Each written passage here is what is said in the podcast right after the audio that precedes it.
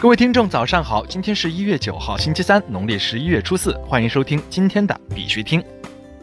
以下是昨天行情。截止到昨天下午十八点，根据 Coin Market Cap 数据显示，全球数字货币市场总市值为一千三百四十九亿六千三百六十三万美元，二十四小时成交量为一百四十八亿三千四百六十二万美元。比特币报四千零一十点九零美元，较前一天跌幅为百分之一点三八；以太坊报一百四十九点三三美元，较前一天涨幅为百分之四点二五。昨天凌晨一根大阳线突破震荡很久的盘面，但是明显后劲不足，成交量没有持续的放大，而且其他主流币也弱于 BTC 的走势，场内资金不足。接下来呢，应该都是以震荡的走势保持在三千九百至四千之间，是它近期需要整理的空间，也是一个试探的关口位。照目前态势呢，今天极有可能会继续回调至三千九百附近，短涨总是会带来短期回调。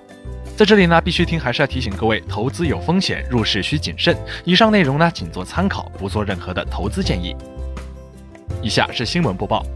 今日头条：内达华州在以太坊上颁发了近一千张结婚证。据美联社一月七号报道，区块链技术已经进入了美国地方政府服务领域。内达华州在以太坊上颁发了将近一千张结婚证，但美国地方政府的接受程度各不相同，不全都像内达华州那样积极主动。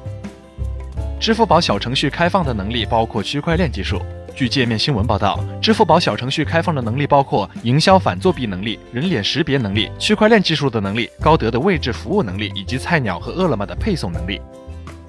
国内新闻：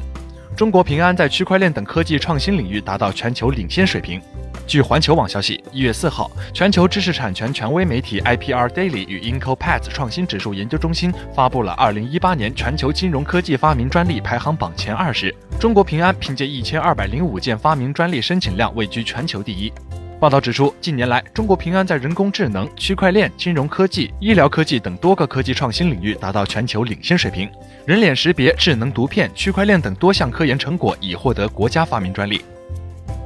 广联储与深圳文化产权交易所签署战略合作。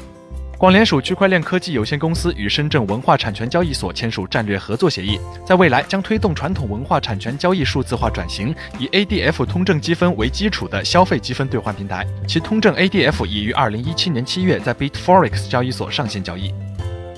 高雄市将发行区域性商圈货币高雄币，概念来自区块链。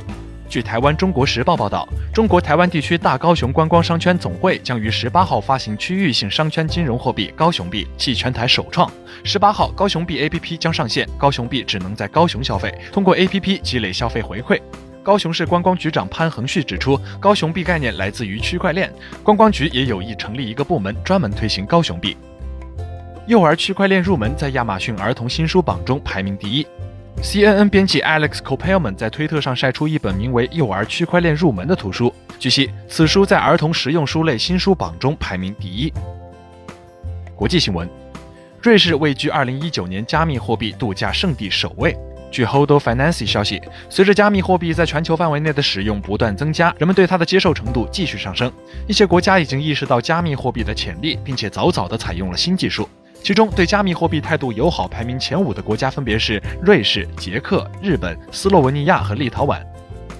Coinbase 表示，ETC 遭攻击，包含近五十万美元双重支付。据 CCN 报道，与以太坊经典阵营的报道相反，加密货币交易巨头 Coinbase 刚刚宣布，他们观察到一月五号 ETC 区块链出现八次深度重组。ETC 遭遇攻击中包括八万八千五百 ETC，也就是大约四十六万美元的双重支付。Coinbase 称，由于 ETC 网络状况不稳定，暂时禁用了 ETC 的发送和接收，买卖不受影响。康涅狄格软件工程学院收到一万美元的 BTC 捐款。据 News 点 Bitcoin 消息，一月七号，纽黑文的霍尔伯顿学校为期两年的高等教育计划旨在推动数字化转型革命，获得了加密货币捐赠。软件套装 The Scroll Network 的联合创始人内森·皮特鲁泽罗向康涅狄格大学捐赠了价值一万美元的加密货币。该校以在比特币链上记录学术证书而闻名。美国男子及其女儿使用比特币贩毒。据 The Billings Gazette 消息，美国比林斯男子格雷格里格林和他二十九岁的女儿布列塔尼格林上周因涉嫌暗网毒品交易被捕。根据一月四号在比林斯的美国地方法院提交的一份宣誓书，从两名嫌疑人处缴获了数千片 Xnex 药丸以及数百克冰毒氯胺酮和其他毒品。根据证词，特工们还在办公室里发现了一些文件，表明格雷格里格林在使用比特币进行贩毒活动。巴西加密货币持有者寻求保管库来储存他们的数字资产。据 Bitcoin News 消息，对于一些巴西巨头和加密货币投资者来说，防范加密货币被盗用的最佳方法不仅仅是一个安全的密码，而是一个真正的保管库。为了保护自己的数字资产，巴西居民求助于为他们的资产提供安全金库的私人公司。加密货币一度是一个朝气蓬勃的行业，但是随着加密货币失窃事件的日益增多，持卡人不得不将自己的资产转移到冷藏库，并放入保险箱。今天的必须听新闻播报就到这里，更多区块链资讯呢，请关注我们的微信公众号 b i x u t i n g 下划线，也就是必须听的拼音加上一个下划线。感谢各位听众的支持，祝大家度过美好的一天，我们明天见。